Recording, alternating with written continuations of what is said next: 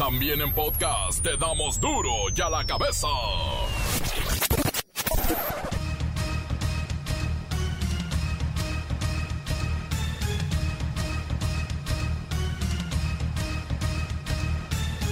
Jueves 21 de mayo del 2020, yo soy Miguel Ángel Fernández y esto es duro y a la cabeza, sin censura. México supera ya los 6.000 muertos por COVID-19. Son casi 60.000 los casos positivos y aumenta la movilidad en las calles. Es difícil permanecer en casa, dice la gente. Por lo pronto, en la Ciudad de México estiran la cuarentena otro mes a ver si a mediados de junio la levantan. Más de 193.500 personas las que han sido estudiadas ingresaron a protocolo para poder descartar, confirmar y además recibir atención médica por ser casos sospechosos de la enfermedad. 105.129 fueron negativas y 56.594 fueron las personas que se confirmaron a la enfermedad. De este número, eh, solo una quinta parte, el 21%, 12.085, representan a su vez la epidemia activa en México. Así también y muy lamentablemente se han presentado 6.090 defunciones confirmadas por laboratorio hasta el momento. Gobierno de Andrés Manuel López Obrador recibe su más duro golpe. Según el INEGI, la lucha anticorrupción no ha dado resultado positivo alguno, todo lo contrario. Las malas prácticas han aumentado en las instituciones y esa es la plataforma de AMLO, la anticorrupción. Regreso a clases aún es esperanza en varios estados del país. ¿Cuáles sí y cuáles de plano ya no volverán a las aulas en este ciclo escolar? Por cierto, Cuidado maestros, la SEP sancionará a los docentes que no impartan clases por Internet. Por la inactividad y la mala alimentación durante el confinamiento, se estima que la obesidad infantil crezca entre un 15 y un 20%. Y no nada más la infantil, ¿eh? Mujeres en Texas se tunden a golpes por entrar primero a una tienda de ropa. Es la neurosis generada por el encierro, dicen los especialistas.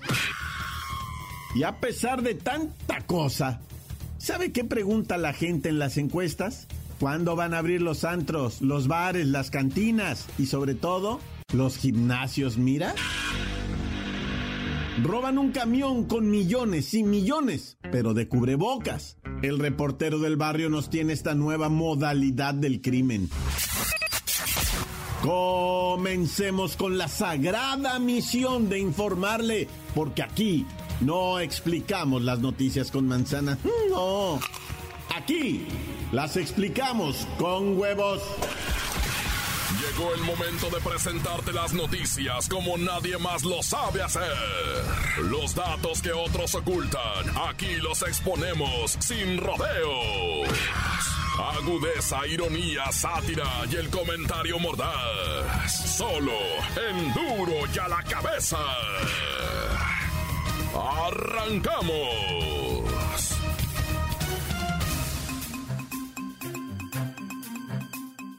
El gobierno López Obradorista ha recibido muchos golpes.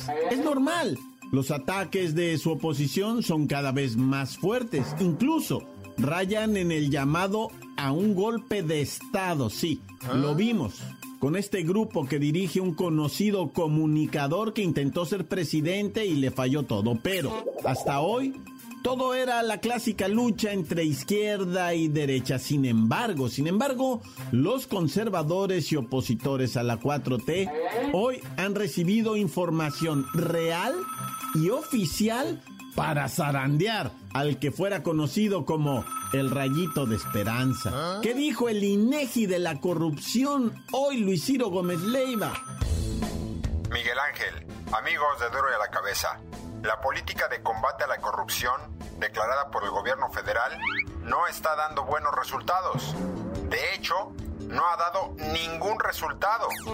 Esto se revela en el estudio que nos presenta el Instituto Nacional de Estadística y Geografía, el INEGI, en donde vemos que el número de la población afectada directamente por la corrupción subió en más de dos puntos porcentuales y también subió la frecuencia de actos de corrupción en instituciones de gobierno. Y al respecto, el licenciado Tracalino, vocero de la 4T, dijo lo siguiente. Quiero aclarar que los números presentados por el INEGI en torno a la corrupción no son del todo ciertos, pero tampoco falsos, sino todo lo contrario. Hay que especificar e interpretar lo correspondiente y sustanciarlo a nivel significativo de redituabilidad entendiendo que no estamos entendiendo bien nada. Por eso es importante sacar a este país de la barranca. Sí, sacar a este país de la barranca. Pero dime, Luis Ciro Gómez Leiva, ¿en dónde vemos estos actos continuos de corrupción? ¿Son los de todos los días? De acuerdo con el INEGI, son actividades meramente cotidianas, como el pago de nóminas condicionadas, trámites o solicitudes de servicios públicos, contactos con autoridades, tráfico de influencias, en fin, digamos que seguimos en las mismas que en gobiernos anteriores. ¿Y las autoridades más corruptas cuáles serían, Luis Ciro? Déjame insistir en que son las de siempre autoridades de seguridad pública, pagos, trámites o solicitudes como el pedir una carta de antecedentes penales, licencias, servicios administrativos en cuestiones de salud y empleo, como pensiones, incapacidades, préstamos y conexión o reconexión de la energía eléctrica y por supuesto también destaca el sistema judicial. Y hasta aquí mi reporte. Para a la cabeza informó Luis Gómez Leiva. Gracias, Luis Ciro Gómez Leiva. Ciertamente debemos aclarar que los resultados no se están dando como quisiéramos, pero la lucha contra esas prácticas van a seguir. Debemos dejar de ser el pueblo corrupto que todo lo resuelve con moches y mordidas. Costará años, más de uno, dos o tres sexenios, no lo sé, pero en algún momento debemos conseguirlo. Dejar de ser corruptos. ¿Qué razón tenías, Peña Nieto? Eras un sabio y no te entendíamos. He dicho que el tema de la corrupción es un asunto de orden a veces cultural. Por su atención, muchas gracias. A partir del primero de junio, cuando termine la Jornada Nacional de Sana Distancia por el COVID-19, la Secretaría de Educación Pública estableció que podrían comenzar a retomar una nueva normalidad y los niños a regresar a las clases presenciales, a sus salones, a las aulas. Sin embargo, será decisión de cada estado, ya que en algunas entidades podría ser hasta el siguiente ciclo escolar. Hay que recalcar que hasta el presidente López Obrador dijo que las entidades tienen la libertad de reanudar sus actividades cuando mejor lo consideren. Así que vamos a ver qué nos dice la vocera de la SEP. Estamos con la maestra, es, eh, me parece que Hortensia Simbarón. Maestra, buenas tardes. Ay, buenas tardes, hijo. Pues aquí con la noticia de que el plan de regreso a clases es de aplicación voluntaria, hijo. Si hay una autoridad municipal que de acuerdo a las características propias de la región, de cada estado, decide que no va a acatar este plan, no habrá controversia, hijo. No nos vamos a pelear. Cada quien sabe lo que carga en el morral, hijo, ¿eh? Cada olla sabe los hervores de sus caldos. Entiendo que en este momento ya se saben las fechas en que todos los estados regresarán a clases presenciales, ya sea para este ciclo o para el próximo. Correcto, hijo, de antemano sabemos que ningún estado, nadie regresará a clases presenciales el primero de junio, hijo. Eso ya es un hecho. Ningún gobernador se aventará un tronco de ese tamaño a la uña. Insisto, la Secretaría de Educación Pública dio la opción de quienes quisieran regresar el primero de junio, lo podían hacer para terminar el 16 de julio. Pero nadie quiso, hijo. Todo el país quedará en espera, hijo, ¿eh? En espera. Wow, nadie regresa. Entonces no quiero presionar, pero entiendo por lo que estamos pasando. Pero creo que no hay fecha de regreso ni siquiera para el ciclo 2020-2021, ¿verdad? No, no la hijo. Simplemente no la hay. Es mejor ser sinceros y no andar haciendo gastar o haciendo dar vueltas a la gente, hijo. Ya me imagino que en la mismísima Secretaría de Educación Pública hay muchas interrogantes. ¿Cómo será la distribución de libros de texto gratuitos? A ver. ¿Será en PDF? ¿Será en físico? Hay que evitar los tumultos, por ejemplo, en las papelerías para surtir útiles escolares de último momento. Ah, qué caray. Ay, qué bueno que lo mencionas eso, hijo. Es horrible vivir con la incertidumbre. Afortunadamente ya nos confirmaron los gobernadores de los 32 estados y la jefa de gobierno de la CDMX que el presente ciclo escolar terminará a distancia, hijo. Ahora hay que esperar a que las condiciones nos permitan iniciar en agosto con clases presenciales otra vez, pero tendremos que darle tiempo al tiempo, hijo, ¿eh? Tiempo al tiempo. Gracias, maestra Hortensia Simbarón. Ya es un hecho. Nadie regresa a clases presenciales en este ciclo. Prepárense, prepárense para seguir teniendo a las criaturas en casa. Mi hija, bájale a la tele. Ah, no es la tele, es la clase virtual, perdón. Encuéntranos en Facebook, facebook.com, diagonal duro y a la cabeza oficial. Estás escuchando el podcast de duro y a la cabeza. Síguenos en Twitter, arroba duro y a la cabeza. Les recuerdo que están listos para ser escuchados todos los podcasts de Duro y a la cabeza. Búsquelos en las cuentas oficiales de Facebook o Twitter. Duro y a la cabeza. Roban un camión con millones y millones, pero de cubrebocas. El reportero del barrio nos tiene esta nueva modalidad del crimen. Montes, montes, alicantes, pintos, pájaros, cantantes, culebras, chirroneras. Oigan, raza, quiero platicarles primeramente, ¿verdad? Que robaron un camión con millones de cubrebocas. Dicen que obviamente pues fue una situación planeada, ¿no? Motos, patrullas y hasta corriendo, así fueron agentes de la Secretaría de la esta ciudadanías de la ciudad, ¿verdad? De allá en la Ciudad de México persiguieron a estos ladrones, te digo. Dice la nota periodística, en motos, patrullas y hasta corriendo. Dicen que los placas le pegaron tremenda corretiza a los bandidos por, por el cargamento de los millones de cubrebocas. O sea, ¿cuánto es en dinero eso? Pues millones de pesos también, porque lo están vendiendo. Antes un cubrebocas te costaban en el Simi neta, no estoy bromeando, ¿eh?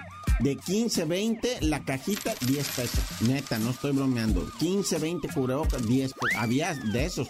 Había la, los caros, así, los cubrebocas caros, que estaban costando más o menos así. Comprabas el paquetito grandecito de unos muy sencillos, ¿verdad? Unos muy sencillos. En 20 pesos y venían 10, pero muy bien hechecitos, ¿verdad? Muy bien hechecitos. O sea, había de todos, ¿no? Y ahorita 180 pesos un cubrebocas. No, güey. Pues por eso lo están robando, ah. Por eso nada más imagínate, güey. Pero finalmente los atraparon, eh, a los bandidos. Los agarraron, pues los van a procesar. Y luego dicen, por la situación en la que estamos de salud, eso es mucho más penado, dice. Vamos a ver qué dice el juez. Oye, y ayer se me había quedado pendiente esta, esta nota que te quiero compartir ahorita sobre el suicidio, ¿verdad? Del hijo del presidente Luis Echeverría.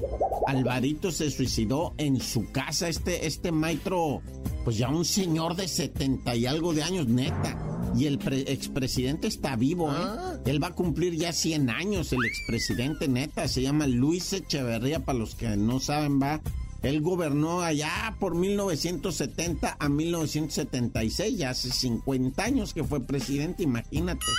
O sea, el señor todavía está vivo, está pues ahora sí que lúcido, siempre ha sido muy inteligente, muy deportista este señor. Digo, ahorita pues ya tiene 100 años, ya está viejecito, ya, ya no, no anda no, no sale a correr, ¿verdad?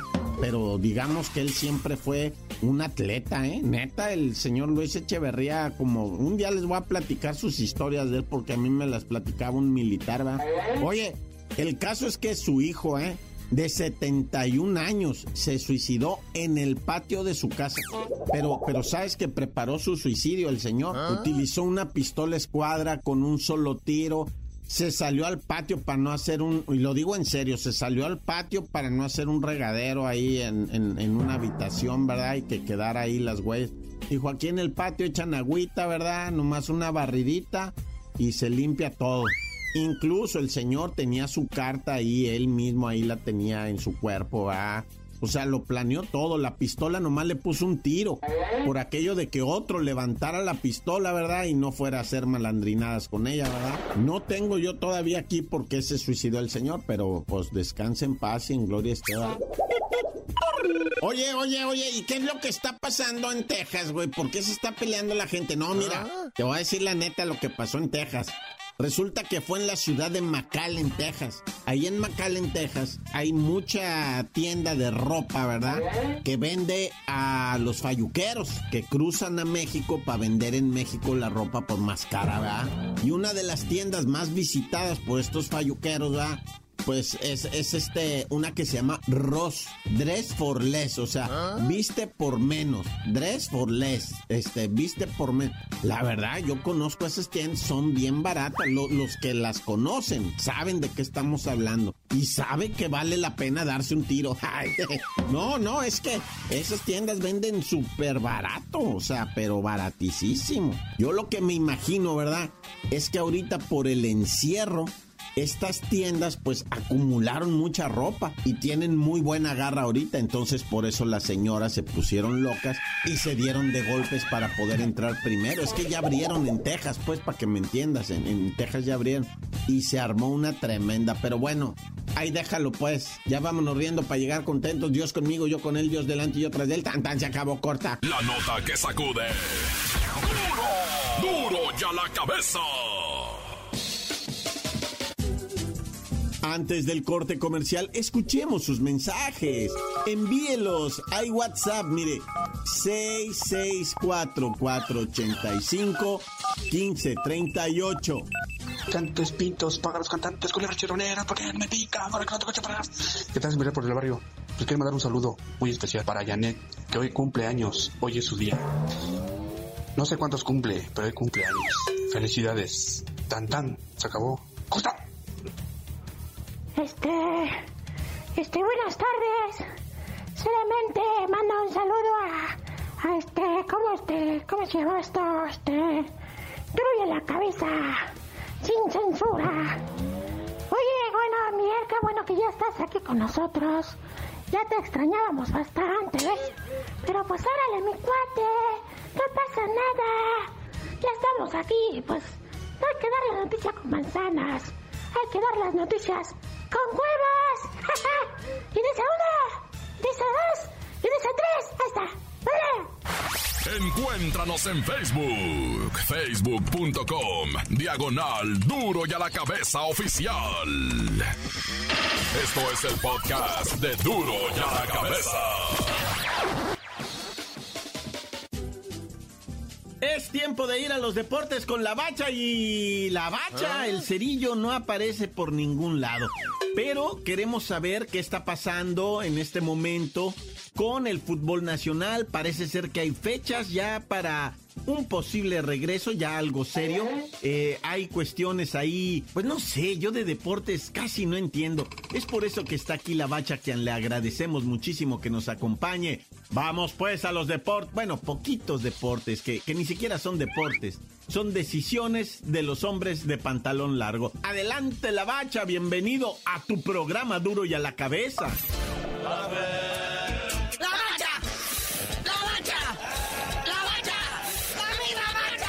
Pasó, mi buen Miguelito? ¿Cómo te lo va? ¿Cómo le guaguagua? ¿Cómo le talebú? Mi pobre cerillo sigue en cuarentena, pobrecito, el moco no lo deja en paz. El moco jinete que sale y se mete.